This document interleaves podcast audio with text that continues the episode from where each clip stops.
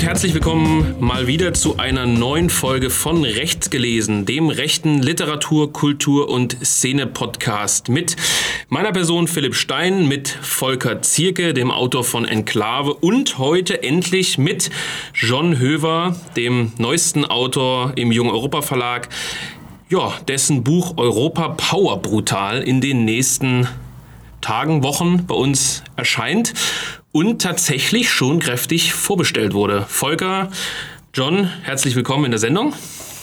Grüß euch. Jetzt bist du dran, genau. Ja. Nein, stoßen wir erstmal an. Was haben wir denn hier Feines, äh, Volker? Das ist wohl, ja, ich würde mal sagen, das Titelgetränk von deinem Buch. Es ist ja ähm, prominent auf dem Titelbild eben platziert worden. Und auch irgendwie das Programm von Europa Power Portal. Bisschen schon, ja. Ist das sozusagen. Äh, Aperol Spritz, für die Leute, die es nicht erraten haben. Ist Europa Power Brutal sozusagen der Aperol Spritz in Buchform, ja? Könnte man zumindest zeitweise im Buch sagen. Ich glaube nicht, nicht alles, aber die Quintessenz ist es, glaube ich, schon. Aber hm. ich glaube, es ist ein weiter Weg zum Aperol von dem, was man sich vorher leisten muss.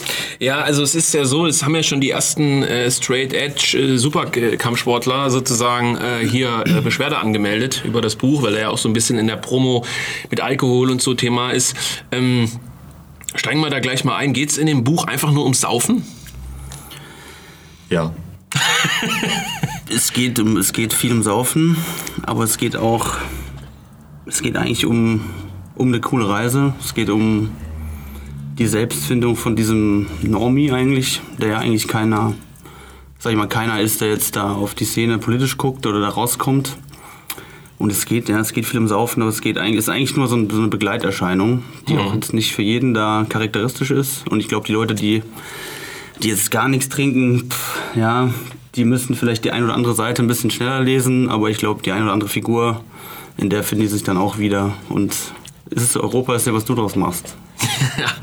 Also äh, vielleicht steigen wir da mal ein. Also der Junge Europa Verlag hat ja im Grunde genommen seit seiner Gründung hauptsächlich äh, Autoren übersetzt. Also es war ja im Prinzip auch so die Lücke, die man zu schließen versucht hat oder es auch, glaube ich, größtenteils geschafft hat. Also so ein bisschen so diese äh, diese Seltenheit von guten Übersetzungen aus dem Ausland, diese Schatzsuche sozusagen in den anderen Nationen äh, voranzutreiben.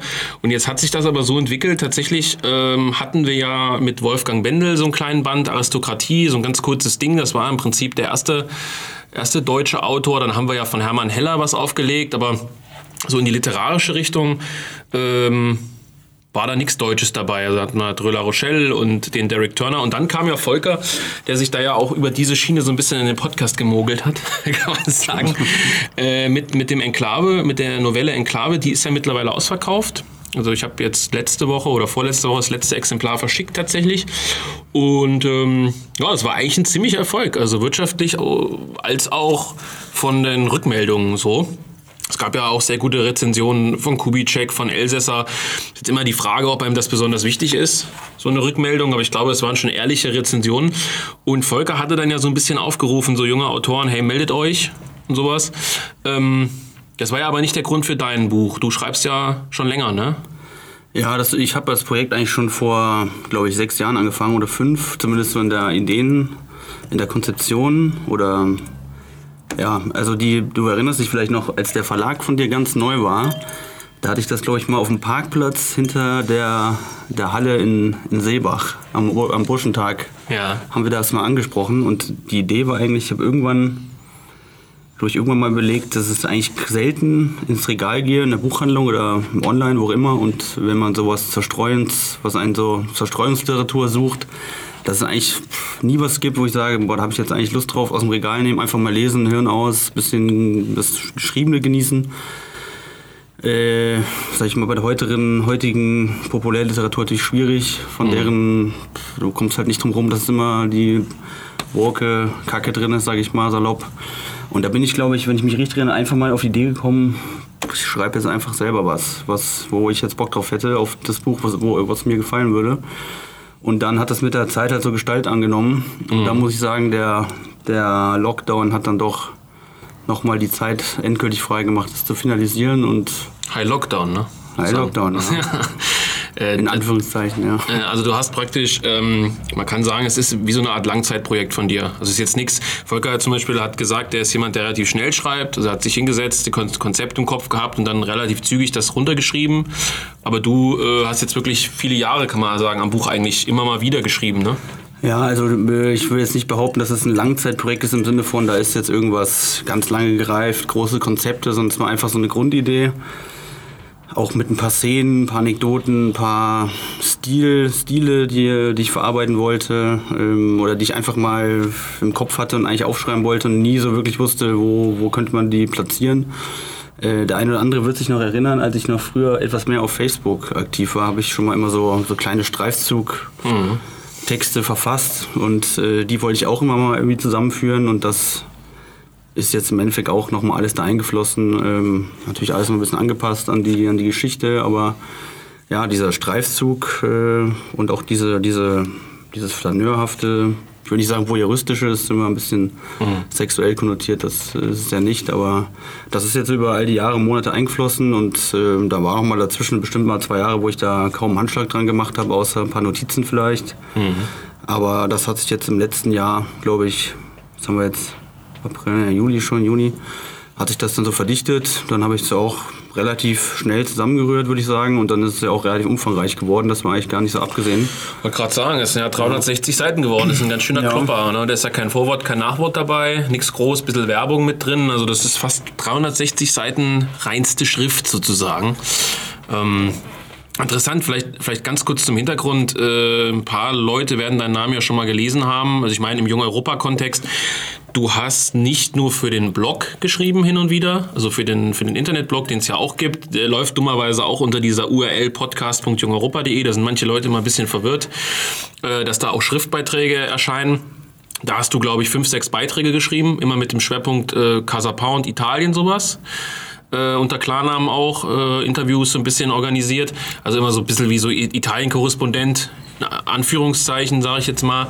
Und du hast ja aber auch in, in Marx von Rechts, äh, was ja auch so ein sehr kontroverses Buch von uns war, hast du ja den Aufsatz von Diego Fusaro übersetzt, ne? Also du übersetzt aus dem Italienischen auch. Hin und wieder ja. Also wenn ich da gefragt werde, habe ich jetzt schon das eine oder andere Projekt realisiert. Äh, Nochmal danke für das von Max von Rechts. Das äh, hat mir sehr, sehr viele Nerven gekostet. äh, sowohl im Bearbeiten als auch danach. Aber ja, ich weiß gar nicht. Jetzt sind so, also sag ich mal, mit den Projekten, die jetzt auf den Markt gekommen sind, glaube ich, drei, vier, fünf Übersetzungen. Hast ja auch das Comic mit übersetzt, Genau, ne? Hier von Hydra. Schimmer-Comic war jetzt das letzte. Äh, sind ja noch ein paar Sachen in der Röhre. Mhm. Und ja, ich meine, das ist im Endeffekt ja hobbymäßig. Äh, ja, Wie kommst du dazu, wenn man fragen darf? Also wie, wie, wie kommst du dazu, dass du jetzt Italienisch kannst? Gibt es ja meistens irgendeinen...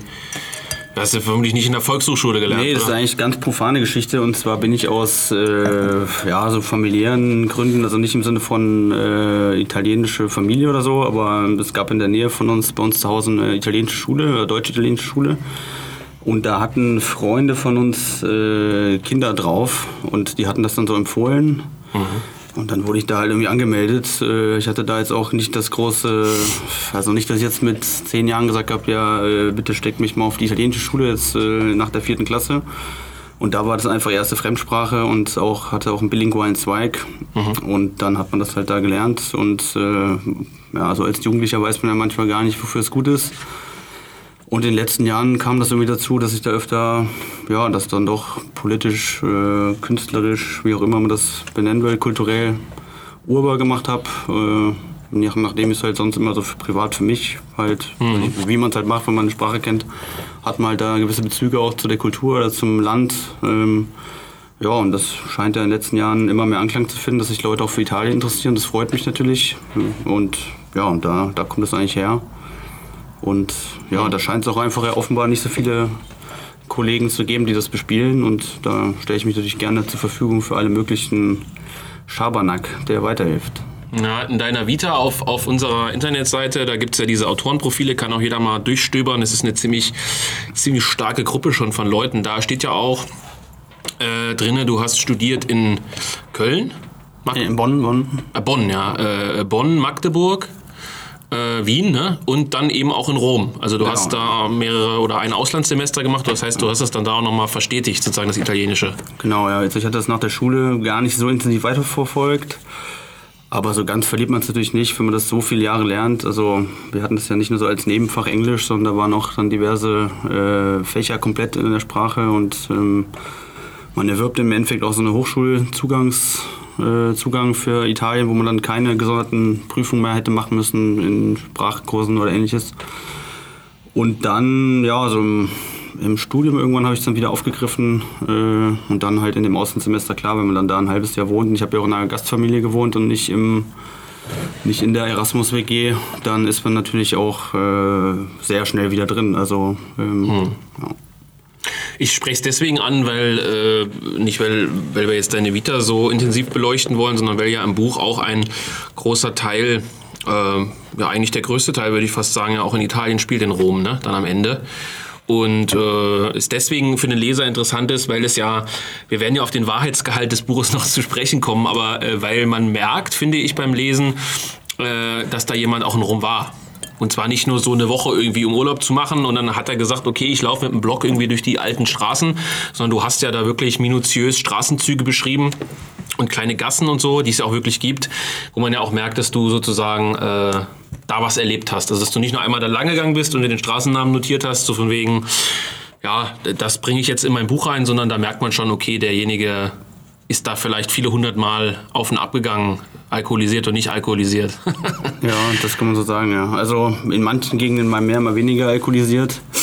äh, was aber weniger jetzt an irgendwelchen äh, Sachen liegt als an der Nachtbuslinie. Äh, dass man die halt da nicht immer, der Weg da nicht da vorbeiführte.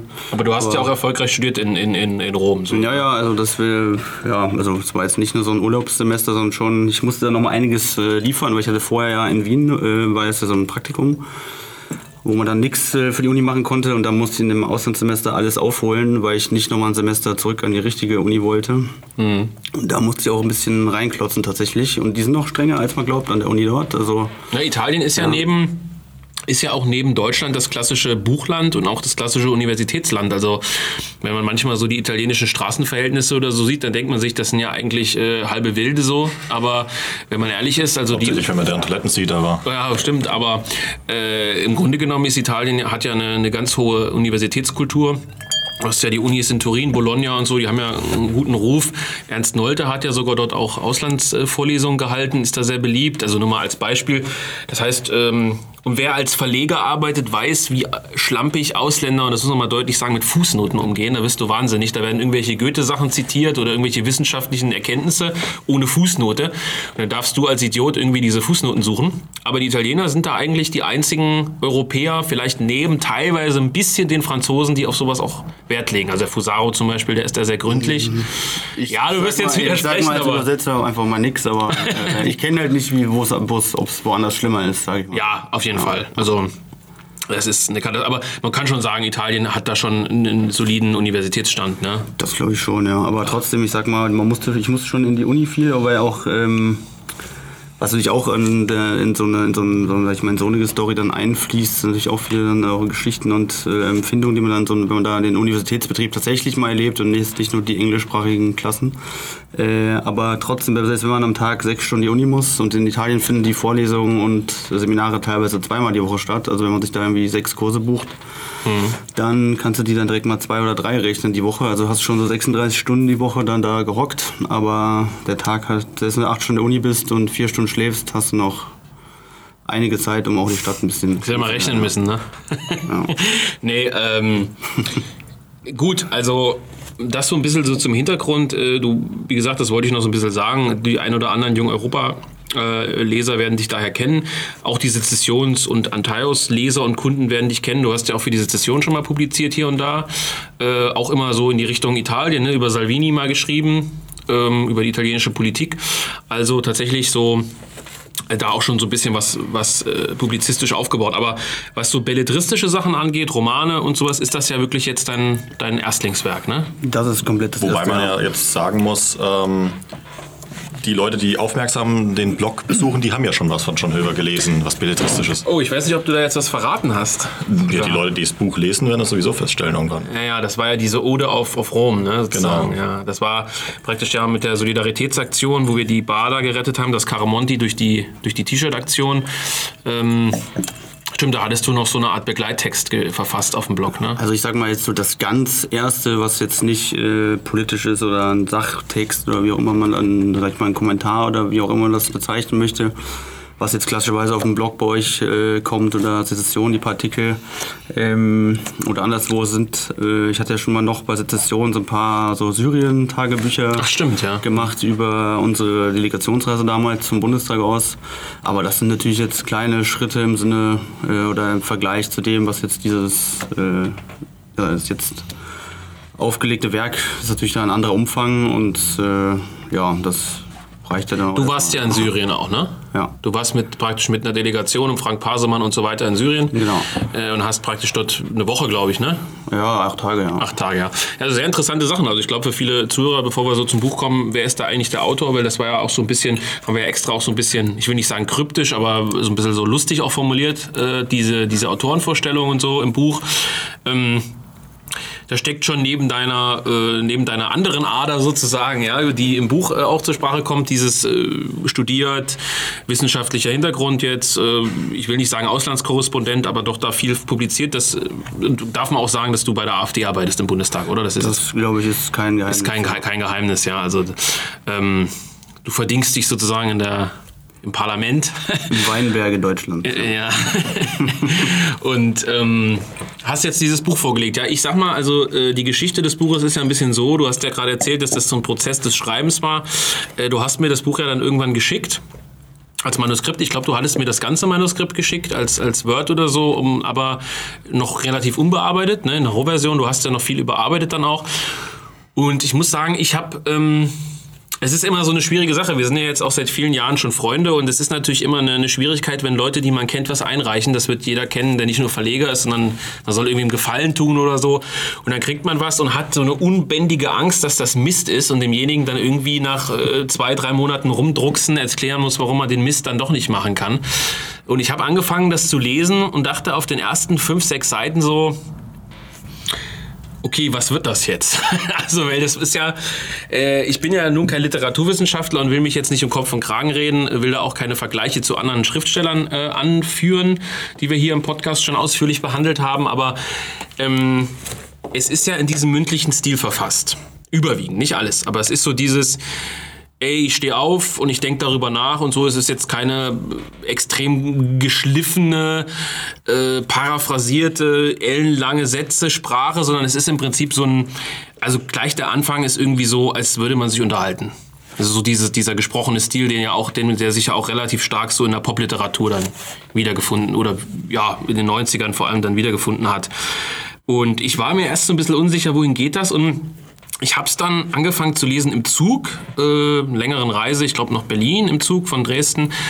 Und ich glaube, ich habe wirklich sonst, wie das so ist, du liest was, dann fummelst du fünf Minuten am Handy, dann liest du ein bisschen weiter, am Ende hast du drei Seiten gelesen und wie es halt so ist, ne? Kennt ja jeder.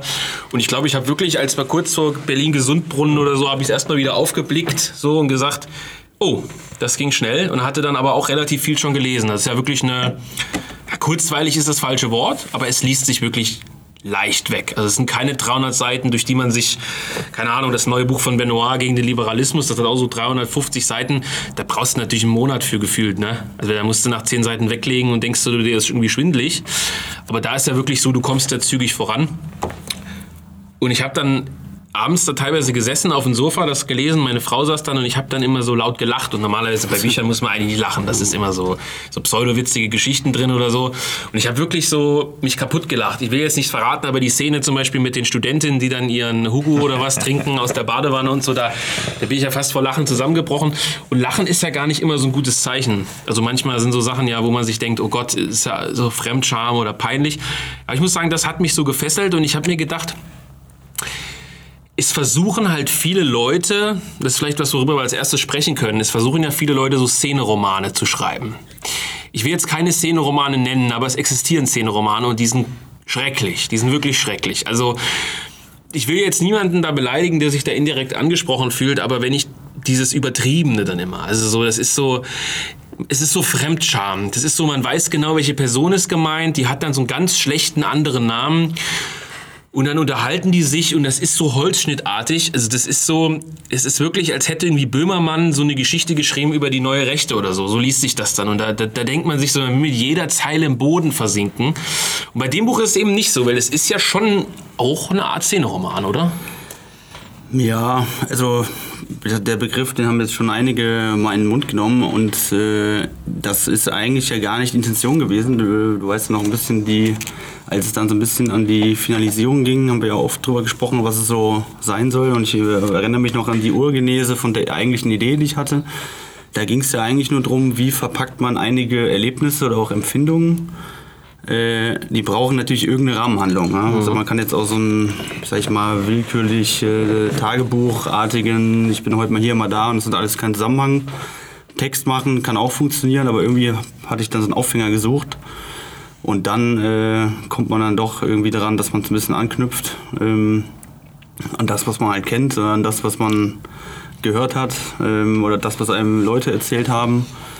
Ähm, und dann ist es halt jetzt da angesiedelt. Ne? Es gab vorher, hatte ich ein paar andere Ideen, wie das so die Rahmenhandlung sich vollzieht. Ähm, auch, dass es dann am Ende doch so ein, so ein flottes, leichtes Werk geworden ist, das war auch nicht immer so absehbar. Am Anfang ging es nochmal so ein bisschen in die ja, so ein bisschen in die ja, kriminellere Richtung, sage ich mal, also mit irgendwelchen äh, Entführungen und sowas. Und äh, das uns ein bisschen, sag ich mal, ein bisschen härter äh, ja. an, anordnet und nicht so, jetzt ist es ja eigentlich fast schon ein bisschen humoristische Farce von einem Szeneroman, würde ich sagen. Ja, der Nils Wegner ich sage auch Szeneroman deswegen, weil es, kommen ja, es kommt ja eine politische Bewegung vor in Italien. Das ist, glaube kein Geheimnis, die es wirklich gibt. Da werden ja auch Namen verwendet von Leuten, die es gibt.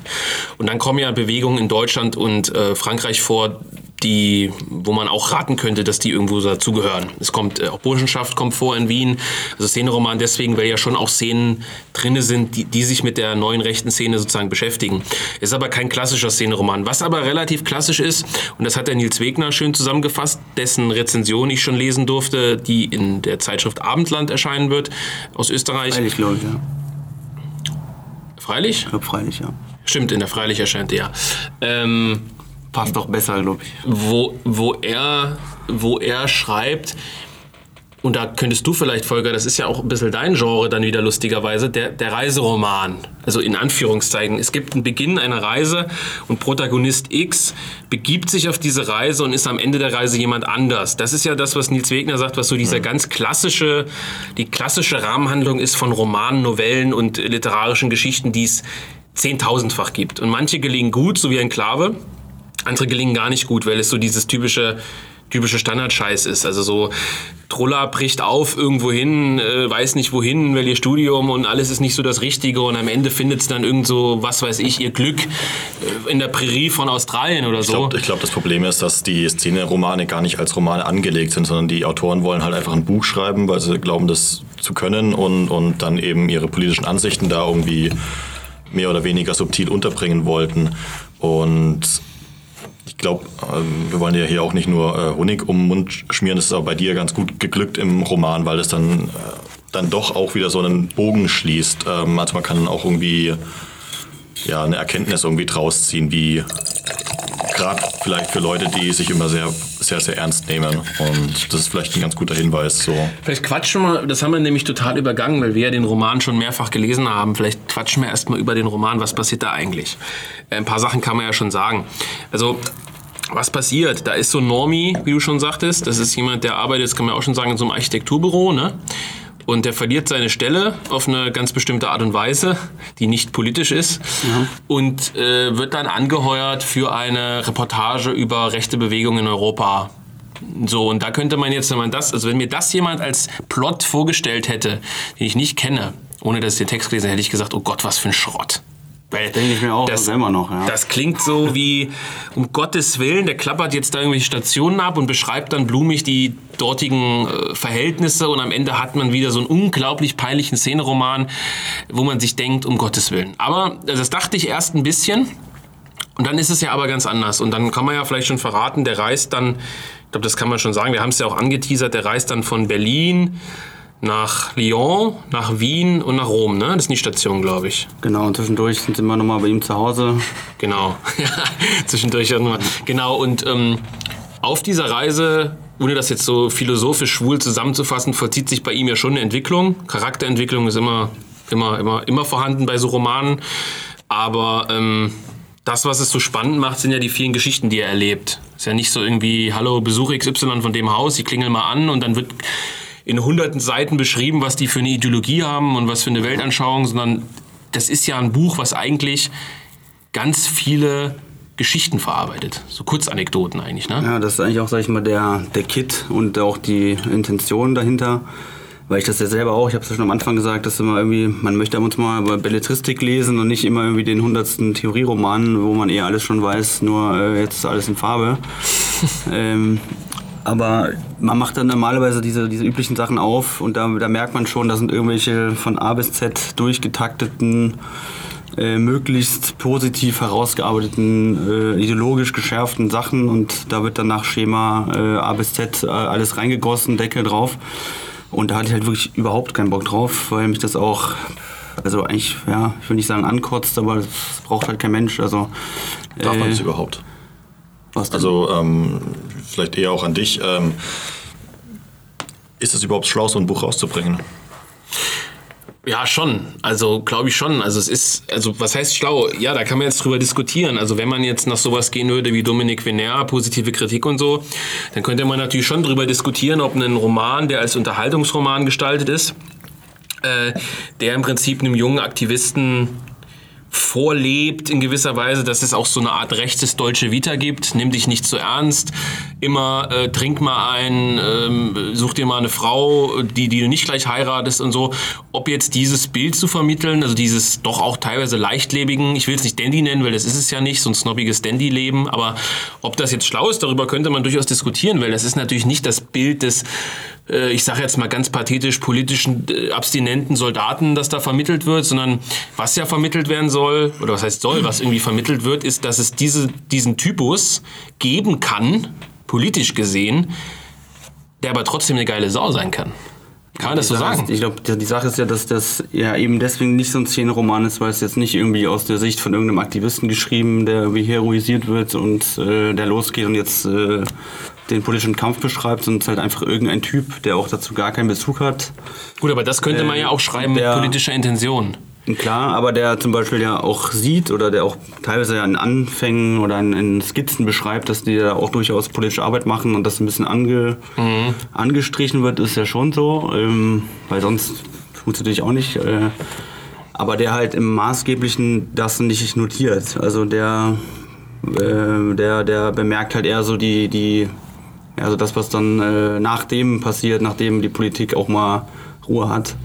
Und der so ein bisschen, ich will, mir fällt gerade der Begriff nicht ein, aber so ein bisschen so die, die andere Seite der Medaille auch beschreibt, äh, die er halt so da mal erlebt. Und ähm, glaube, dass, äh, ja, das, das, das, das sagt ja nicht, dass die Leute nicht da auch einen ernsten, also die in dem Buch vorkommen äh, oder auch die sich dann daraus projiziert fühlen, die in der echten Welt irgendwas machen, die ja, da sind ja nicht zurückgesetzt im Sinne von, die sind alle versoffene Dödel, die nur irgendwo in der Kneipe rumstehen, sondern ähm, man merkt, glaube ich, schon, dass die Leute da auch äh, viele Stunden am Tag investieren in sinnvolle politische Arbeit. Aber die hat halt irgendwann auch mal einen Feierabend und äh, das gesellschaftliche Gemeinschaftsleben, was ja eben meiner Ansicht nach auch in vielen, vieler Hinsicht, vielen politischen Kontexten eben das ist, was fehlt. Äh, wo man dann eben auch nicht die, die vielen Indianer herkriegt, die man vielleicht bräuchte, sondern nur noch Häuptlinge. Ähm, das wird halt da ein bisschen in den Vordergrund gerückt und ich glaube, das harmoniert auch durchaus mal äh, zwischen der echten, ernsten Welt und dem, was man da dann zu sehen bekommt.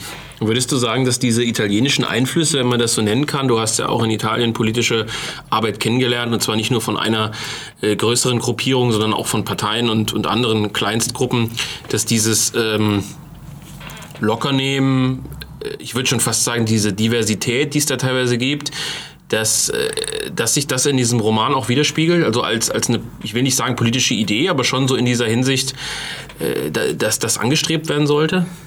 Das glaube ich auf jeden Fall, ja. Und das, ähm, ich kenne es jetzt zum Beispiel aus Italien von ganz vielen Sachen, also von auch von allen Spektren. Also wenn man jetzt, sag ich mal, sich vorstellt, man studiert da dann lernt man natürlich auch Leute kennen, äh, die jetzt, sag ich mal, keine Ahnung, äh, Christdemokraten sind, Sozial- oder äh, Sozialdemokraten oder andere Gruppierungen. Und naja, Multikulti-Hörer äh, wird überall rumgereicht. Ähm, oder da, man freut sich auch, wenn man mal einfach mit äh, anderen Leuten mal zu tun hat.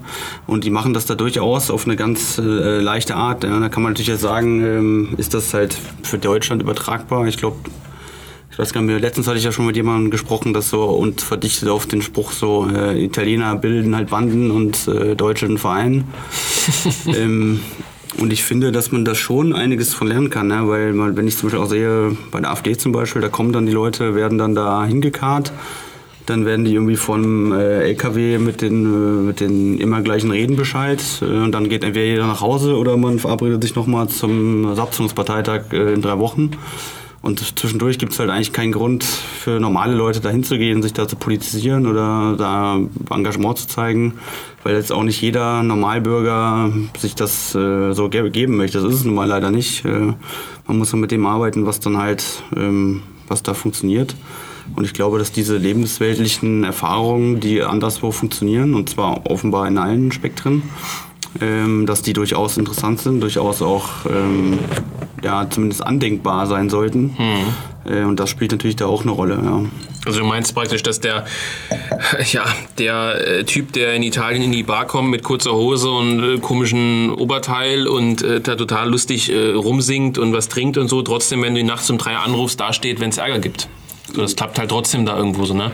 Ja, oder wenn halt irgendwie mal was, was gesammelt wird oder mal eine Demo ist oder was auch immer, dann kann man die Leute trotzdem mal ansprechen, komm doch mal mit oder mhm. man macht irgendwie was auch immer für, eine, für einen Ausflug. Ähm. Ich wollte eher so darauf hinaus, dass diese Leichtlebigkeit, in Anführungszeichen Leichtlebigkeit, nicht unbedingt dazu führen muss, dass es eine Disziplinlosigkeit von Typen gibt, die irgendwie rumhängen, aber nicht wirklich was zustande kriegen. Also die Disziplin innerhalb dieser politischen Organisation in Italien ist ja beachtlicher als bei uns. Also da gibt es dann keine Diskussionen, wird jetzt dies oder jenes gemacht oder habe ich da jetzt Bock drauf, sondern da gibt es dann auch einen anderen Ton, obwohl dieser Dolce Vita-Style teilweise vor, vorherrscht sozusagen. Ne? Ja, das nicht, dass ich das ausschließend, äh, also auch egal bei, bei welcher Gruppe oder auch wem auch nicht, aber wenn man die Leute auch da persönlich halt kennt und mit denen mal äh, auch mal über was Privates spricht oder ein Bier trinkt, ähm, das glaube ich schafft auch eine ganz andere Gemeinschaft. Und da kriegt man die Leute ja viel mehr mal ähm, auch, sag ich mal, bei der Ehre gepackt, zu sagen, hier, komm mal, wir brauchen dich da, komm mal vorbei. Mhm. Äh, als wenn man halt äh, sich nur auf dem Parteitag in die Haare kriegt und den anderen nicht unterstützen kommt, weil der einem halt dann wieder beim nächsten beim nächsten Sinnloskonflikt äh, im anderen Lager steht. Und ich glaube, dass man das mit so einem lebensweltlichen Ansatz ähm, durchaus äh, ja, Gräben zuschütten kann und auch ganz andere Gemeinschaftsformen schafft, äh, die dann eben die Leute disziplinieren, auch mal zu kommen. Mhm. Weil wenn mich irgendein Freund anruft, äh, dass er mal Hilfe braucht, dann stehe ich natürlich auch um 3 Uhr auf. Mhm. Wenn mich derjenige anruft, äh, ich soll zu irgendeinem äh, Kram kommen, der mir sonst nur auf die Nerven geht, und der mir das Messer schon mit der Spitze im Rücken hat und den ich auch nur zu solchen Gelegenheiten überhaupt sehe, wo es irgendwie Ärger gibt und nie mal äh, in, einem, in einem Umfeld man sich kennenlernt, wo man mal auch privat zueinander findet, vielleicht äh, unabhängig von Konflikten. Das ist, glaube ich, schon auch für eine politische Gemeinschaft, egal welcher Couleur, schon sinnvoll. Mhm. Und ob die dann da einen Abhol trinken oder eine Erbsensuppe essen oder einen Proteinshake, spielt dann auch keine Rolle. Ja, aber das, also der Roman selbst ist ja, das wollte ich noch mal, da wollte ich jetzt nach diesem kleinen Exkurs noch mal drauf kommen. Der ist ja nicht, äh, da legst du ja auch Wert drauf und das merkt man auch, ist ja nicht bewusst politisch geschrieben. Und ich glaube, das ist eben der Unterschied zu vielen so Szeneromanen ist. Das hast ja auch du gesagt, Volker. Da ist nicht erst die politische Idee und jetzt überlegt man sich, wie, wie packt man das in Rapmusik, wie packt man das in politischen Text, in den äh, literarischen Text, in den Gedicht oder was auch immer, sondern äh, das, das Politische ist ein Teil des Buches, aber du hast es nicht geschrieben, um eine gewisse Hauptbotschaft zu übermitteln oder so.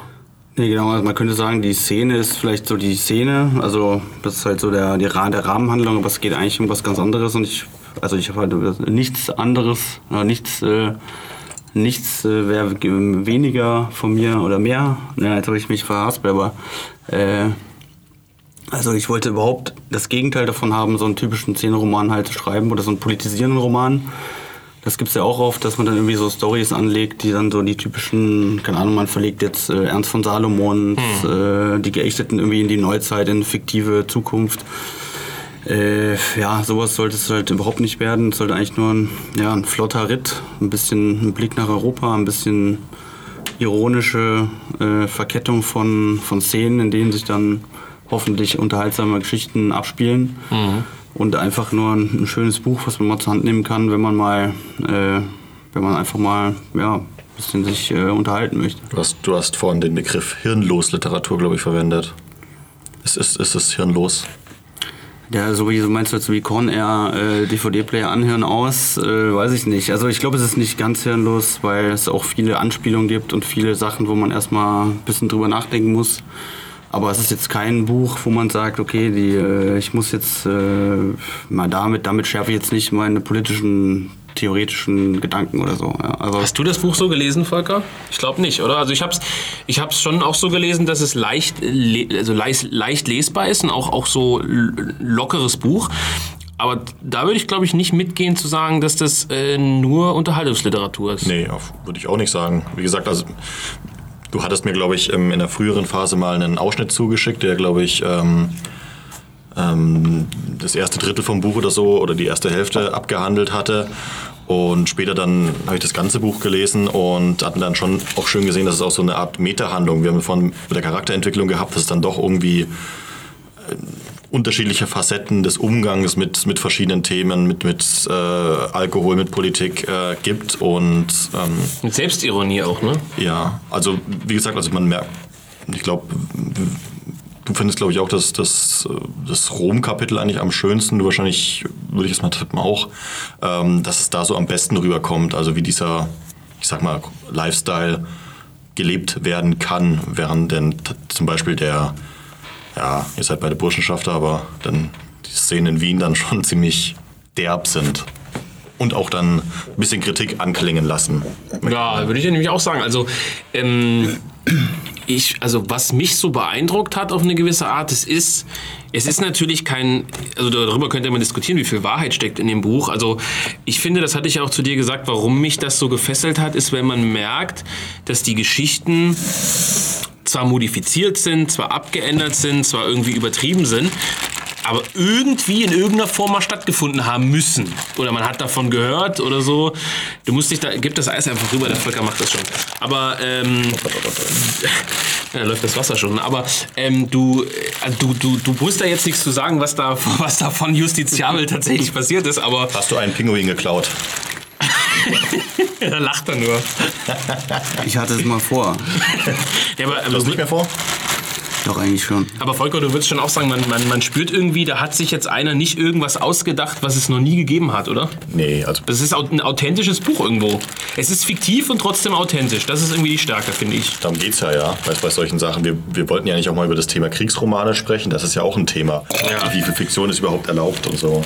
Ähm, es, also ich, jeder, der grob schon mal in dem politischen Lager unterwegs war, und das sind ja die meisten Jung-Europa-Leser doch, werden da Szenen finden, die sie sagen, hm, ja, genau so ist es eigentlich.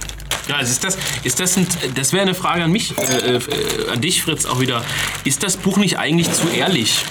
Also, äh, es wird ja zum Beispiel, es werden ja, also du, du, du, du machst ja niemanden fertig. Auch die Bewegung in Deutschland, die vorkommt und so, die wird ja auf keinen Fall extrem negativ dargestellt. Aber es werden schon Sachen dargestellt, wo jetzt vielleicht jemand sagen könnte, der das liest, das ist, ich will nicht sagen despektierlich, aber es ist so, es ist auch teilweise schon sehr kritisch, oder? Auch dem Burschenschaftsmilieu gegenüber teilweise? Oder nimmst du das anders wahr?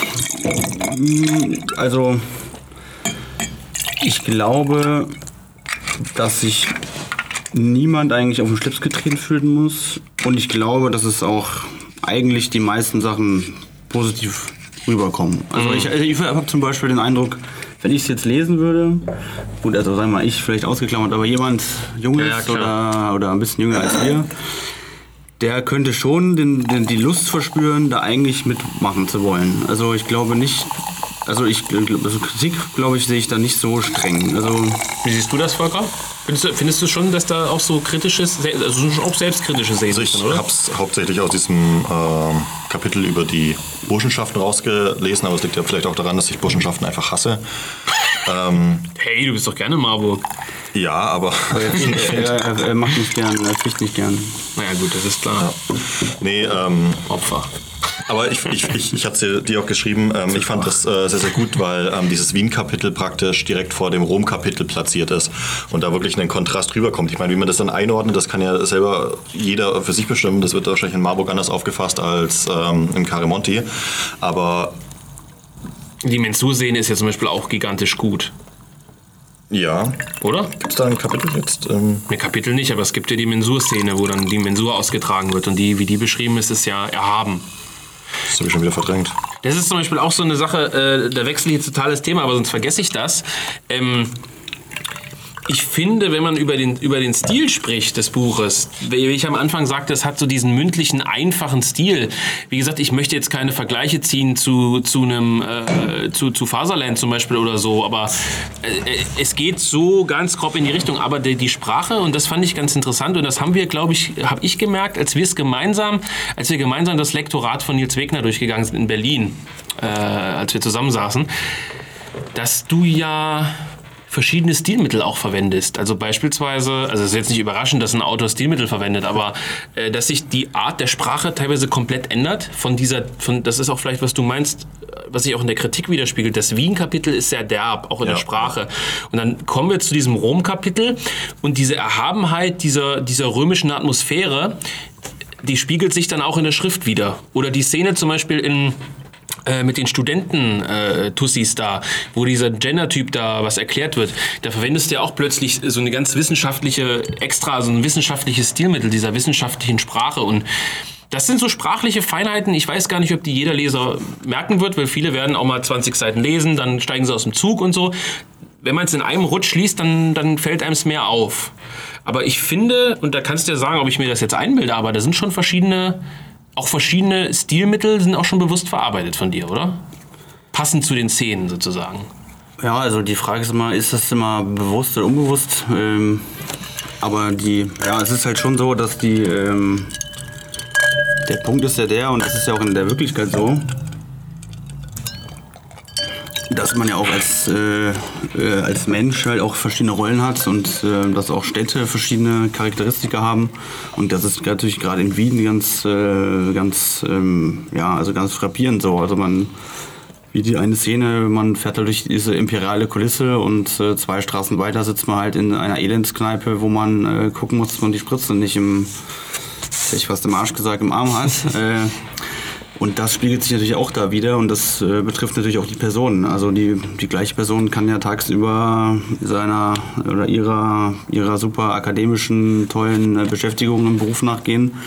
Und abends am Freitag äh, möchte die natürlich trotzdem äh, Power machen und eine Kiste Bier an die Wand werfen, äh, leer. Und das kommt natürlich da auch so ein bisschen zum Ausdruck und ist natürlich auch, sag ich mal, das gewisse, der, der gewisse Stil oder Spielstil, dass man sagt, naja, es ist halt teilweise auch derb und das wird wahrscheinlich auch den einen oder anderen stören oder der wird sagen, was ist das für ein Schund, äh, was für ein Dreck. Aber zwei Seiten weiter, wenn der, wenn der Protagonist halt durch eine andere Kulisse geht, dann ändert sich auch dessen Sichtweise auf die Welt schon wieder.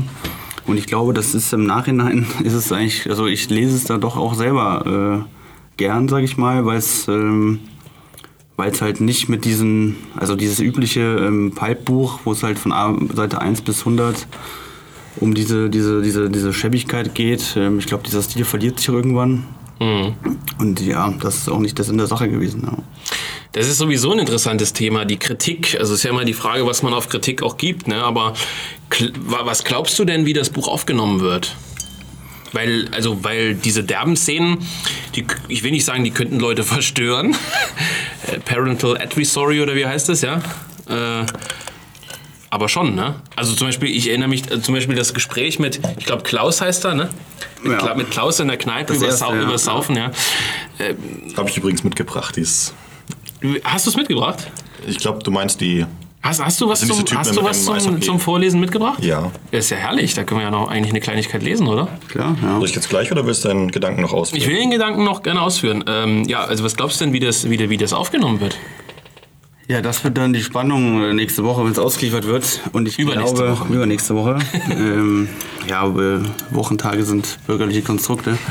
Äh, also ich glaube, das wird halt extrem gemischt aufgenommen werden. Es wird Leute geben, die werden das absolut feiern und äh, Das wird der nach deren Geschmack sein. Es wird Leute geben, die werden sagen, das ist, was ist das für ein Dreck, äh, das ist ein asozialer Müll. Äh, die, die, aber das, glaube ich, tut auch dem Buch eigentlich ein bisschen Unrecht, weil man es, glaube ich, differenziert lesen kann. Und man könnte zum Beispiel, glaube ich, einige Seiten sozusagen rausnehmen und für sich lesen, dann hätte man eine ganz andere. Also dann würde niemand darauf kommen, dass es da auch andere Stellen gibt. Ähm, aber ich glaube, es wird schon polarisieren. Also, Also ich will mal ein Beispiel ranziehen, sowas wie Hulbeck. Äh, wobei äh, Vergleiche mit solchen Autoren sich natürlich immer verbieten, ein Stück weit, ne, als Neuautor und so, aber ich will mal vergleichen mit, der, mit die, gelesen, ja. ich will mal vergleichen mit diesen Reaktionen. Also der, der kann im Grunde genommen schreiben, was er will. Also die, die perversesten und abnormalsten Szenen. Und, und der beschreibt ja teilweise Sexualpraktiken dann über etliche Seiten äh, im Buch. Und da schreibt dann halt der Feuilleton, äh, ähm, ohne dass ich das jetzt bewerten will, also man kann das ja auch gut finden, aber da schreibt der Feuilleton ja Wahnsinn. Also in dieser Sexualszene bringt er die Zerrissenheit des Protagonisten, bla bla bla, zum Ausdruck. In der politischen Rechten würde ich sagen, gibt es sehr, sehr wenige Leute, äh, die mit Literatur in dem Sinne was anfangen können. Also damit meine ich, äh, nicht jeder, der rechts ist und liest, will unbedingt gleich äh, den, Hol den Holzhammer-Roman, sondern ganz im Gegenteil, bei Volkers Buch haben etliche Leute geschrieben, endlich mal ein Buch, was nicht mit diesem politischen Holzhammer kommt, wo man von der ersten Seite liest, ist eigentlich gar kein Roman, sondern es ist im Prinzip irgendwie eine politische, politische Geschichte und da hat jemand zwei, drei Figuren erfunden, jede steht für irgendeine andere politische Ausrichtung und unterhalten die sich oder so. Ähm, aber ja, also es ist, es ist schon so, dass, dass man geneigt ist in der politischen Rechten, glaube ich, vielleicht so ein bisschen wie auch in so Polit in, in, in religiösen Kreisen vielleicht, strenge Katholiken oder so, bestimmte Sachen sehr sehr dann vom Tisch zu wischen, also sagen sowas wie diesen Hulbeck, den kann man nicht lesen, der beschreibt da über zehn Seiten irgendwelchen Analverkehr und so mit, mit seiner Frau oder Freundin oder was. So eine Scheiße lese ich nicht, mal auf Deutsch gesagt. So, und jetzt halt die Frage, äh, in deinem Buch ist das jetzt nicht so, aber es sind schon Szenen drin, wo ich sage, da gibt es einen, einen oder anderen, der sagt dann, "Äh, das ist ja, was weiß ich, also das ist ja, das ist ja Dreck oder was soll das jetzt heißen? Und ich glaube, da hast du recht, man muss es einmal gelesen haben und sich dann überlegen, ob diese äh, Geschichten jetzt einen Zweck hatten oder nicht. Also so, weißt du, wie ich meine? Ja, wobei ich glaube, also so, so ganz so arg schlimm ist es, glaube ich, eh nicht. Ähm, Ich glaube, du vertust dich, was Ja. die Verstocktheit ja, der Leute ja, gut, teilweise angeht. gut, ein Also, paar Leute, da wird das schon, äh, ja, das weiß ich schon, aber ich meine, so jetzt äh, irgendwelche ganz schlimmen, äh, was ich, irgendwie sexuellen Inhalte hat. nee, sowas nicht, aber Oder auch zum Beispiel so, ähm, wird das wird, glaube ich, mal sich übergeben oder so, aber es ist jetzt ja auch nicht Feuchtgebiete-mäßig irgendwie bis in den Nein. Exzess. Ähm, das nicht, aber es sind schon. ich glaube, die Saloppheit und auch diese, diese, ja, dieses Unverblümte wird schon den einen oder anderen stören vielleicht, aber da muss man auch sagen, so, so reden die Leute halt auch. Also, ja, gut, klar. äh, wenn, Das halte ich übrigens für relativ wichtig. Also das Problem ist, dass viele Leute, und das ist ja ein, eine tendenzielle Strömung innerhalb der Politik oder vor allem der Rechten, die sich eine Welt bauen, die nicht existiert und die nicht mehr existiert. Also gerade so, wenn wir über das Thema, wie reaktionär sind Leute äh, tatsächlich, dass sie sich eigentlich eine Zeit zurückwünschen, die es erstens mal nie gegeben hat und b, die halt so paradiesisch dargestellt wird, dass die an die Realität niemals ranreißt, ranreicht. Und es also wir leben ja jetzt, ne, wir leben in einer Gesellschaft, wir leben halt in der Gesellschaft, die beschrieben wird. Und ähm, das ist einfach so. Und entweder man akzeptiert es und man, ja, ich will nicht sagen, arrangiert sich damit und, und, und kann damit umgehen. Oder man versucht halt, äh, sich da komplett auszuklammern. Und ich glaube, das geht fast immer schief.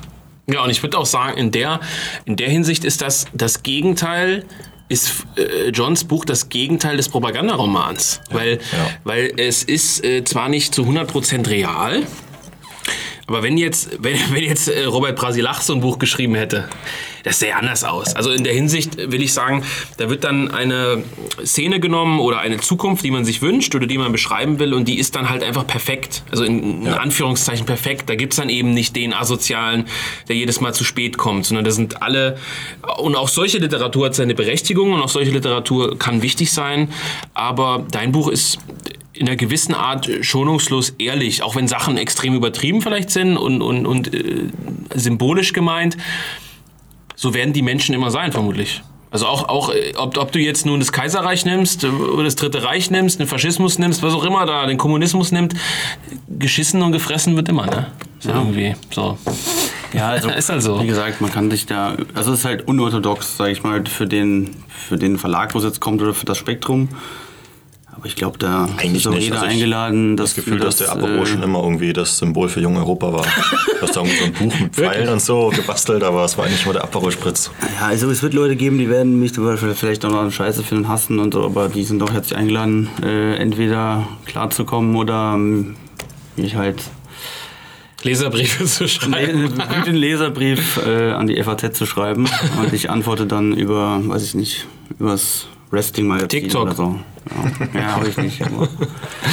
Ähm, du, du wolltest was lesen, Volker. Sehr gerne. Ich glaube, diese, diese Szene könnte ja, ich weiß nicht, ob bei den Podcasts dann auch schon auf aber 18 es sind stellen. viele Fragen, auch, ist es eine Biografie?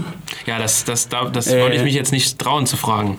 Ja, nee, ich kann das eigentlich recht einfach beantworten, weil das, Ja. glaube ich, offen, offenkundig ist, dass dieser Protagonist, äh, der bin ja halt schon nicht ich. Also das sind so... Ah, da können wir jetzt aber drüber streiten. Äh, Meinst du, dass, gerne- dass nicht du das bist? ja. Du kommst ja auch vor, ne? Wir kommen auch vor, Wir beide ja. kommen ja vor in einer Szene sozusagen. Volker, du leider nicht. Doch, ich glaube schon. Wirklich? Unterschwellig. Das ist ja ein Typus. ist auch Volker der Protagonist. Ja gut, aber der Protagonist hat schon trotzdem auch Züge von dir. Die will ich jetzt nicht verraten, welche, aber die hat man schon erkannt. Aber auch. zum Beispiel manchmal ist es auch einfach pragmatisch, zum Beispiel, dass die Person halt aus Köln kommt. Das liegt dann halt daran, dass, äh, Köln kennst, ja. dass ich mich da halt auskenne und dann die Sachen entsprechend. Äh, Aber das ist ja auch so das Interessante, dass da so verschiedene Sachen verschmilzen. Also man denkt, man erkennt eine Person, die man wirklich kennt. Und dann denkt man wieder, oh Gott, nee, das kann ja gar nicht sein. Wobei, ein, wobei das Buch ist ja. Wollen wir das am Ende machen? Ja, machen es jetzt. Das Buch ist ja, äh, trägt ja auch eine, so eine kleine Widmung für zwei Leute. Ja. Echt? Und, ja, das kannst du nicht wissen, weil du hast die Satzdatei nicht, nicht gesehen. Aber da ist eine Widmung drin für zwei verstorbene äh, ja, Kameraden, Freunde, äh, die, die man auch erkennt im Buch. Die, die man aber sehr eindeutig erkennt. Äh, Ja, tatsächlich. Also es kommen ein paar Menschen im Buch vor, die echt sind, aber alle Leute, die echt sind, führen auch ihren echten Namen. Also alle Leute, die, die nicht, die nicht ähm, keinen Klarnamen haben, die oder die nicht ihren echten Namen haben, sind auch keine singulär aus einer Person bestehenden Charaktere. Mischfiguren so. Das kann ich verraten. Ähm, oder auch den einen oder anderen dann schon mal vorwarnen, beziehungsweise entwarnen. Ach, du hast Wer nicht glaubt, gefragt, wer ja. glaubt, äh, ach so, ja gut, nee, die, die Leute, die sie in einer anderen Figur meinen, erkennen zu würden, zu Ja. werden, die kann ich dann da beruhigen, wenn der Name nicht von ihnen draufsteht, dann sind sie das auch nicht. Und tatsächlich habe ich zwei Personen ähm, zusätzlich nochmal zu echten Personen äh, gemacht. Weil am Ende, tatsächlich am Ende schon, wo ich, ja, ich war schon fast mit dem Buch, eigentlich mit dem Manuskript fertig, sind zwei sehr liebe Freunde verstorben, einer auch im recht jungen Alter und auch äh, innerhalb von einer Woche, beziehungsweise von zwei Tagen. Und dann habe ich mich dann noch entschieden, ähm, ich wollte der einen Person das Buch eh widmen. Ähm, unabhängig davon, dass die dann kurzfristig krank geworden ist, äh, war schon etwas ältere Person. Und da habe ich mich dann entschieden, das denen noch zu widmen und die noch mal in ein Buch einzubauen. Ähm, Mein Kopf erinnert sich auch noch an diese Person. ja, das kann gut sein. Nee, aber die, ähm, das ist wie gesagt auch nochmal die, ähm, sag ich mal, die einzige, ja, ja, unerfreulich nicht, aber so Ja, äh, ja. Reminiszenz an diese Personen, aber ich glaube, die sind da auch humoristisch und äh, so wie die es gewollt hätten drin. Ähm, und war jetzt eher eine spontane Idee. Also habe ich auch mal überlegt, ob ich das machen soll, aber es hat sich dann eh angeboten. Und deswegen wurden die da jetzt, äh, ja, wurden die verewigt. Du hast das Buch ja auch öfter überarbeitet, ne? Muss man sagen. Nochmal. Ja, ja. Also man könnte immer wieder was Neues überarbeiten und es fällt immer noch was ein, was rein könnte, was raus sollte. Machst du das auch so, Volker? Als Autor überarbeitest du die Sachen nochmal viel oder also ich zum Beispiel hasse es wie die Pest meine eigenen. Gut, ich bin kein, kein literarischer Autor. Ich habe halt ein paar so, ne, politische Artikel. Ich hasse es wie die Pest, meine Sachen nochmal zu überarbeiten irgendwie. Also ich lese die schon ein paar Mal noch, aber Das Problem ist, dass ich die Angewohnheit habe, ähm, Sachen einfach runterzuschreiben, damit ich sie loswerde. Und dann sind die meistens scheiße. Und ähm, die sind dann meistens doch überarbeitungswürdig. Ähm, bei Enklave zum Beispiel, wenn ich das nochmal durchlesen würde, würde ich, glaube ich, wenig ändern, weil es mir inzwischen auch scheißegal ist. Ja, aber du hast aber viel geändert. Wir haben ja eine ganze ja. Person rausgeschmissen. Oder was heißt wir, aber du hast eine ganze Person rausgeschmissen. Ja, sowas ist dann aber ist immer noch in diesem Entstehungsprozess irgendwie drin. Es ist nicht, dass du dann irgendwann das Manuskript dann da hast und dann liest es durch und denkst, oh Gott, oh Nee, aber im, im Prozess äh, hast du, das ist ja Ja, bei ihm auch ja, so gewesen. ja. Also da sind schon noch Sachen auch. Ja, ja. Ja. Äh, äh, tatsächlich, also Gibt es das, ähm, Leute, die ein Buch schreiben, alles schon vorher wissen, so Harry Potter-Style, und dann einfach alles runterschreiben? Ja, na klar, guck mal, überleg mal, der durchschnittliche BRD-Autor, diese typischen Roman-Spasti-Autoren da, die so denken, ich muss unbedingt Autor werden und so, da gibt es Software für. Die ist schweineteuer, da kaufst du dir irgendeine Software und in der Software kannst du dann das Buch anlegen, ohne dass du eine Zeile geschrieben hast. Da legst du die Figuren an, ja, ja, da legst du gesehen. die Handlung und dann macht dir das Programm daraus praktisch so einen Strang und dann guckst du immer, dass du den Strang nicht verlierst und dass die Personen mit drin sind. Das sind doch diese Hausfrauen-Abos, die man so. Nee, das sind, das schreiben sind in drei Wochen. oder Ja, aber das, nee, das, das sind Programme, die benutzen so, so Berufsautoren, also so Typen, die halt in 20 Jahren irgendwie 70 Bücher schreiben, weil sie davon leben und jeder Verlag zahlt denen halt 2000 Euro Honorar und dann verkaufen die halt 500 Stück.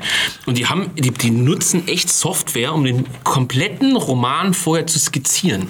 Ich habe letztens ein Wahnsinn. gutes Interview mit ähm, Nick Cave äh, gesehen. Nick Cave, ähm, australischer Musiker, sehr zu empfehlen, der auch immer so ja, Geschichten erzählt in seinen äh, Songs. Und er hat in dem Interview eben gesagt, ähm, er hat einfach Freude daran, ähm, Geschichten zu erzählen und er entwirft dann Charaktere, die er aus dem echten Leben kennt und wirft die dann in den Raum und dann schaut er, was passiert, was mit den Leuten passiert. Und wenn nichts passiert, dann ähm, schmeißt er noch den Clown mit einem Ballon dazu. Und wenn es immer noch scheiße ist, dann bringt er den äh, Clown halt um. Und dass, dass so auch so ein Schreibprozess funktionieren kann. Das heißt, ähm, man hat irgendwie einen guten Ansatz, man hat diese, weiß nicht, jahrelang Saufgeschichten und Geschichten aus der Politik, aus Rom und aus, aus Wien und verarbeitet die dann in irgendeinem Werk, aber du weißt ja vorher nicht, wo das dann hinführt und dann vielleicht beim Schreiben denkst dir, hm, ich könnte es noch so wie- irgendwie hindrehen. Aber das, aber das machen eben Autoren. Ja. Ich halte das, für, ich halte das für völligen Unsinn. Ja. Aber ähm, die konstruieren das eben vorher schon. Also die wissen genau, wo es hingeht. Die wollen dann auf Seite so und so an dem und dem Punkt ankommen. Das ist eine konstruierte Geschichte einfach. Also, so, keine Ahnung, wenn du so drei Fragezeichen entwirfst, so musst du 200 Folgen schreiben, ja, klar. Ja. ne, dann ist das auch, äh, da schreiben die auch nicht drauf los und sagen, "Ah, was macht denn der jetzt? Da läuft der rechts oder links oder so. Also wer so, aber ich muss auch sagen, wer so schreiben muss, der ist auch ein. Spasti. Er ist nicht zu beneiden. Ja, das ist ein Dreck. Also klar, wenn du natürlich 900 Seiten Mystery-Roman schreibst, wo am Ende irgendwas aufgehen muss mit irgendeiner Geschichte oder so, dann ergibt das natürlich schon einen gewissen Sinn. Also damit da jetzt nicht die hundertsten... Hollywood-Filme funktionieren ja alle nach dem Prinzip. Also ja, es gibt einen also man muss da, glaube ich, eine gewisse Ausnahme machen, wenn man jetzt so Kriminalromane schreibt und am Ende soll dann der und der der Mörder sein und da gibt es irgendwelche Hinweise, da muss man sich so Sachen schon gut skizzieren. Kleiner Leak, das war jetzt hier nicht so. Ah ja, Überraschung. so, jetzt aber endlich zur Szene. Soll ich das Licht mal halten? Hier ist es ja so ein bisschen dunkel durch das Brummen der Lampen. Da haben wir hier so eine etwas dunklere Räucherkammer. Du hast ähm, Von vorhin Siri vorlesen. Wie bitte? Lass von Siri einfach vorlesen. Ja, Oder von Microsoft Sam. Der klingt so ein bisschen so wie der, wie, wie heißt der? Äh, Stephen Hawking. Hallo, Ja, ich grüße ja. euch. Ja. Ah, Du hast vorhin die Stelle an, äh, angedeutet, die ganz am Anfang steht, wo ähm, der Protagonist äh, in eine Bar kommt und sich mit ein paar Den Eishockey-Fans. Eishockey-Fans äh, volllaufen lässt. Ja. Da musste ich auch an einen äh, realen Protagonisten denken. Äh, Der mal ein Magazin aus dem burschenschaftlichen Bereich gemacht hat. Das weiß ich gar nicht, aber dieser Der auch in Dresden wohnt. Ach so, Mit sehr kurzen Ja, das Eishockey, ja, okay, jetzt, jetzt kommt aber tatsächlich der, die, die, diese, diese Ja. Klaus-Figur ist tatsächlich kein, keine echte Person. Okay. Aber Eishockey-Trikot ist da ja. äh, Also Klaus ist auf jeden Fall der, der Eishockey-Fan älteren Alters, aber er hat eine stabile Einstellung, wie man eben in dem Absatz jetzt merken wird. Klaus nutzt die Stille, um weiter auszuführen. Dabei gestikuliert er wild mit den Armen und reckt die geballten Fäuste empor. Unser Kriegergeist, der erfährt seine Auferstehung nur mehr im verrauchten Sauflokal. Denn hier gelten die falschen Moralitäten unserer Zeit nichts. Im Sauflokal haben wir das widerwärtige Tageslicht und das weibische Geschnatter der Singvögel zum Feinde erklärt. Weinerliches Gewäsch gibt's hier nicht. Oder es geht unter im Gedröhne des Gläserklirrens und des Feuerzeugklappens. Alle Äußerlichkeiten verschwinden im blauen Dunst. Kriegsnebel, festgekrallt an den Tresen, eingegraben in unseren 30 Zentimeter Hockerdurchmesser, bekämpfen all die tapferen Saufkameraden ihren ärgsten Feind, sich selbst und die innere Erbärmlichkeit des Aufgebenwollens. Das Ausredenfinden der Schwachen, die noch immer die Feinde des, der saufenden Klasse auf den Altar heben, Arbeit und Familie. Nur um ihr Versagen vor der Geschichte in den Mantel falscher Gerechtigkeit zu kleiden, dieses bürgerliche Gesindel, Drückeberger. Für diese Saufkraft zersetzende Elemente Für diese Saufkraft zersetzende Elemente kann der kämpfende Säufer nur Verachtung finden. Also es geht noch weiter. Also aber es ist vielleicht ein ganz guter Eindruck. Ähm, aber Klaus ist ja nicht der Protagonist, also der findet es wahrscheinlich auch verstörend. Und, äh Wobei die Szene, äh, trotzdem muss man sagen, jetzt, ohne dass ich das jetzt relativieren will, sie ist jetzt nicht stellvertretend für den Roman. nee. Nein, nein, nein. Also sie ist eine der, derbe, eine der derberen Stellen, wo du sogar, glaube ich, überlegt hättest, die einzukürzen, ne? Nee, das war die, die wolltest du einkürzen. Ich wollte alle, alle Dialoge ra- rauskürzen, in denen sich Protagonisten über Politik unterhalten. Ja, stimmt. Er hatte ja den Gedanken, man kann ja so ein ganz unpolitisches Buch draus machen. Das musste ich natürlich verhindern. Clever, ja. Aber vielleicht solltest du auch nochmal eine schöne Ecke vorlesen, wo die Leute, Nicht denken, dass... wo nochmal die andere Hälfte der Leute sagt, Da haben wir hey, nicht rausgesucht. doch, tatsächlich schon. Aber die meisten Leute kennen die schon. Das ist die, die, ich, äh, die auch im Blog war. Also kann ich es gerne nochmal vorlesen? Ja, bitte komm. Ja, die meisten, sonst- die, die noch meisten kennen das jetzt nicht, nur weil das auf dem Blog war. Ja, sonst liest doch das aus Wien vor oder so, keine Ahnung. Ja, das ist ja nicht das ganze Buch ausgedruckt. Soll Was- ich das was- halten oder damit das... Ähm, tatsächlich habe ich das, aus, glaube ich, ausgedruckt, oder? Keine Ahnung. Als wären wir hier vorbereitet. Das tun wir nicht so. War wieder besoffen. Ach nee, ich nehme die aus Druck, die finde ich besser. Du Entschuldigung. hast das hier wirklich In die in rauskopiert. Wien, die können ja. So, okay. Aber Also. wir wollen jetzt doch egal. Silenzium. Eigentlich ist es gar nicht so romantisch. Es, den Namen von dem Mädel habe ich schon nach wenigen Sekunden vergessen, aber ich stelle ihr die Idee mit dem Kolosseum vor. Also wegen der Kultur und der Aussicht, versteht sich. Dummerweise sitzt zwar ihre Freundin wieder am Tisch, aber die macht glücklicherweise die Biege. Zu zweit gehen, die, gehen wir die paar Meter die Straße runter, durch einen malerischen Treppenaufgang und noch einmal um ein paar Ecken. Tatsächlich. Die Brücke mit den kleinen Sitzbänken. Von hier aus sieht es so aus, als schwebe man auf halber Höhe vor dem Kolosseum, das spektakulär beleuchtet in der Nacht liegt. Chiara hatte uns eine Flasche Weißwein und Plastikbecher mitgegeben, aus denen wir weiter Chardonnay trinken. Es ist kühl geworden, aber wir, verli wir verlieren uns in dem magischen Anblick in die Sogkraft dieses fast 2000 Jahre alten Monumentalbaus der Menschheit. Wir starren einfach so drauf, bis mein Gehirn aussetzt und ich, mit und ich mir etwas näher an, ich mich nicht näher an sie heranstelle, meinen Arm um sie lege und sage, das ist so romantisch, da müsste man eigentlich rummachen. Sie dreht sich zu mir und lacht. Boah, ist das stumpf. Aber ja, eigentlich schon. Sie ist ganz warm an ihren Hüften und ihre Haut ist wachsweiß. Es ist ein komisches Küssen, weil es sich nicht so anfühlt, als hätten wir uns gerade erst kennengelernt. Allerdings bin ich auch in Gedanken woanders. Bei wem anders? Vielleicht liegt diese scheinbare Vertrautheit auch daran. Fremde Atem auf dem Hals, manchmal halten wir inne, umarmen uns, als, wäre uns als wären wir die letzten beiden Menschen auf dem Planeten, die nach Jahren des einsamen Streifens durch die Trümmerwüste der Erde zueinander gefunden haben. Über dem Kolosseum ist der Mond so nah. Meine Augen sind weit aufgerissen. Sie müssen aufbleiben, weil mir sonst viel zu schwindlig wird und ich überdies so unauffällig wie möglich versuche, das Gleichgewicht zu halten. Außerdem muss ich dringend aufs Klo, das, da ich nicht weiß, wie lange ich das hier weiter unfallfrei aushalten werde. Beides gelingt mir eher mäßig. Ultimi Romantici. Hörbuch nimmst du besser keins auf. Jetzt, jetzt wissen wir wenigstens, dass Volker Legastheniker ist. Ich hab's vor. Nee, das ist tatsächlich ein, äh, das frühe Manuskript, da sind noch extrem viele Fehler drin, du Idiot. Ja, wo das, warum druckst du das aus? Ich hab nichts anderes. So. Ja. Ja, was soll man dazu sagen? Ja, weiß ich auch nicht mehr. Findest du das gut, ähm, wildfremde Frauen äh, in Rom zu küssen und an wen anders ich zu denken? distanziere mich davon vollständig. Und ich, also Volker, ich bin da genauso entsetzt wie du, sage ich dir ganz ehrlich, ja. Also das Buch kommt, das Buch kommt nächste Woche aus der Druckerei, irgendwann nächste Woche, Ende nächster Woche und erscheint eine Woche später. Man braucht immer einen gewissen Vorlauf, wenn man eben auch den Großhandel bedienen muss. Die verklagen einen sonst Amazon und so einen Müll. Oh, oh das darf ich glaube ich gar nicht sagen, vertragsrechtlich. Ja, naja. Ähm, nee, äh, wir verschicken es, wenn es gut läuft, Ende nächster Woche. Wenn es schlecht läuft oder normal läuft, Anfang der Woche drauf sozusagen. Ich habe jetzt keinen Kalender hier, aber das also kommt am nächsten Donnerstag oder so an und dann den Montag, Dienstag drauf wird es auf jeden Fall dann verschickt. Ähm, spätestens. Das wäre dann der reguläre Termin. Ähm, ja, dann erscheint's. Also ich glaube, der Podcast ergibt eigentlich fast noch mehr äh, Sinn, wenn man das Buch schon gelesen hat, vielleicht sogar. Ich bin da nicht auch stark dafür, dass wir noch eine zweite Folge machen, wenn die Leute dann das Buch haben. Na, wir können ja sowas wie Best-of-Reaktion machen, wenn Leute sich so richtig Ich hatte ja aufregen. direkt gesagt, es macht mehr Sinn, wenn es schon. Äh, Oh. Du bist so schlau. Ja, wir können ja dann Aber für, für, für jede Reaktion dann immer so einen Schnaps trinken. Escorial war ja eigentlich das Thema, ne? Ja, Bestimmt gut aus, ja. da reichen aber auch zwei, drei schon. Gut, ja, was, was gibt's noch zu sagen? Also es ist das zweite literarische Werk eines deutschen jungen Autors, kann man immer noch sagen. Wie alt bist du? 32 oder so? Hast du dir überhaupt schon mal einen Perso angeguckt? Dein Perso? Ja. Nee, warum? Ja, bist du weiß 40 nicht, ob oder ich- was? Weiß nicht, ob ich Deutscher bin. Ach so, ja, das stimmt. Ja, rote Haare, das hat man nie. Deutsche haben keine roten Haare. Du bist doch gar kein Deutscher, kommst du aus Köln. So, gut, äh, bevor es jetzt hier eskaliert, ähm, nee, also äh, du bist einer der, du bist der zweite junge deutsche Autor. Ich bin gespannt, was noch eingereicht wird. Volker verspricht ja auch schon seit Ewigkeiten sein neues Buch einzureichen. Mal schauen, ob das dieses Jahr noch was wird. Wir wollen ihm ja keinen Druck machen. Ich arbeite einfach zu viel, Philipp. Ja, ähm, gut, genug gewäscht. Das Buch kommt spätestens eben in zwei Wochen raus.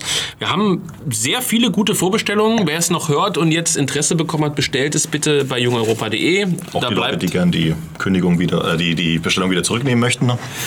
Ja, auch die. Ähm, Tja, und dann schauen wir mal, was bei rauskommt, oder? Ich bin sehr zufrieden mit dem Buch, auch mit der Gestaltung. Ist natürlich wieder so ein klassisches Junge Europa-Ding geworden. Ich weiß gar nicht, äh, ob ich den Namen sagen darf. Die Gestaltung, sagen wir mal, äh, hat der Künstler Szenario gemacht aus Sachsen, der auch äh, schon andere ähm, Designs sozusagen, äh, Cover-Designs für Jung Europa beigesteuert hat, auch das T-Shirt-Design gemacht hat von dem Stand Your Ground-Shirt, was es äh, nicht mehr gibt oder was ausverkauft ist. Ähm, der wird auch froh sein, dass es endlich da ist, nachdem wir mit dem Cover doch ein bisschen experimentiert haben. Und äh, da gab es auch wieder sehr gute Rückmeldungen. Also es ist wieder so ein klassisches Jung Europa-Ding geworden. Ich sag mal so, wenn die diese ganzen Buchvereine in Deutschland und die ganze äh, VLB und so nicht alles so unglaublich politisch korrekte Arschlöcher wären, dann hätte Jung Europa, glaube ich, schon längst mal so einen Designpreis für, für Umschläge gewonnen. Das muss ich mal, muss ich mal ganz ohne Selbstlob sagen. Ähm, da gibt es nämlich tatsächlich so einen Wettbewerb, wo die besten zehn Cover geehrt werden, der deutschen Bücher und so. Aber gut, Wenn so Reklamhefte dann ausgezeichnet sind. ja, für ihre schlichte Eleganz. Ist ja nicht so divers genug. Nee. Ja, ja, die sind doch, die sind gelb, Es gibt ja auch einen, rot und schwarz. Ja. Nee, es gibt nee, ja auch einen. Buchpreis äh, für den besten ersten Satz aus dem deutschen Roman. Und weißt, Wirklich? Ja, weißt du, wer den 2008 gewonnen hat? Günter Grass mit dem Satz, Isabel salzte nach. Wahnsinn. Also, Gigantisch. ja, das ist der Siehst du, und deswegen müssen wir die, die unsere Bücher selber schreiben. Ich glaube, aus den Gründen sind manche Genau. libertär, weil die dafür keine Steuern bezahlen wollen. ja, gut. Verständlich. Ja. Also, liebe Leute, äh, äh, John, danke, dass du da warst. War doch eine ganz äh, lustige Runde. Ich dachte, dass wir eigentlich viel mehr getrunken hätten, wenn wir uns zusammensetzen, aber war gar nicht so. ja, aber das Mikro ist so, hängt so schlecht. Ja, und auch, weil das Bordbistro wieder zu hatte. Das ist eine Frage, scheiße. Das ist auch ein Thema im, im, im Buch, ne? Das Bordbistro. Ganz groß. Also, ihr könnt ja mal in die Kommentare schreiben, welches euer liebstes Bordbistro ist. Also, ich, ich bin, also tschechischer Zug ist klasse, ne? EC. Noch besser ist der, der nach Ungarn fährt. Ja, die haben ja nie eins. Die haben ja immer, die hängst immer ab in letzter Zeit. Ja? Ja. Weil der, der nach Budapest fährt, der hat, ich bin da einmal mitgefahren. Das war, glaube ich, als wir nach Rom geflogen sind einmal, als wir nach Prag gefahren sind, äh, von Prag geflogen sind. Äh, der, der wird noch auf richtigen Stahlpfannen morgens Rührei und so gemacht und, und Spiegelei. Ich glaube, den Tschechischen auch, ja. Ja, also nicht irgendwie so hier in die Mikrowelle aus der Plastiktüte, sondern, oder wie man hier sagt, Plastetüte, sondern äh, wirklich richtig gekocht. Das ist ja unfassbar. Also ein schönes Ende, ne? Ich sag so, so, so, so wenn- sollte Europa eben sein. Das ist ja auch das Thema des Buches. Power brutal. Europa Power. Wenn Da haben wir gar nicht drüber bald, gesprochen, äh, über den wenn Titel. Merkel nicht bald Bordbiss drauf macht, werde ich. Noch ein Buch schreiben. ja, Europa Power Brutal haben wir gar nicht drüber gesprochen, sprechen wir aber auch nicht über den Titel, weil das wird schon jeder selber merken, wenn er es liest, ne? Ja, da steckt auch gar nicht so viel dahinter, ehrlich gesagt. Das ist einfach, was man so. Lieblingszitat von früher, änders einfach, ist auch egal. naja, gut, also Leute, ähm, kauft das Buch, wenn ihr es noch nicht habt. Es wird bald ausgeliefert. Äh, teilt diesen Podcast, schaut mal rein. Wir haben ja auch Theorie der Diktatur. Wer es noch nicht hat, kann das gleich mitbestellen. Waffenbrüder läuft auch ganz gut. Unsere finnische Entdeckung sozusagen, wo Volker Zirker das Nachwort geschrieben hat. Es ist ja alles ein, ein Bums, oder? Alles ein Inzestclub. Naja, ähm, ja, ansonsten bestellt das Buch vor. Es kommt auch bald das neue Buch von Benoit. Wartet aber nicht darauf. Kauft das Hörbuch schon mal vorher. Und ansonsten bis zur nächsten Folge. Ich glaube, wir sprechen über Kriegsromane. Wollten wir sprechen, ne? Das wäre schön. Zum zweiten Mal. Können wir gerne machen. Machen wir so. Alles klar. Macht's gut. Wir stoßen nochmal an. Den letzten Schluck, liebe Freunde. Und bis zur nächsten Folge.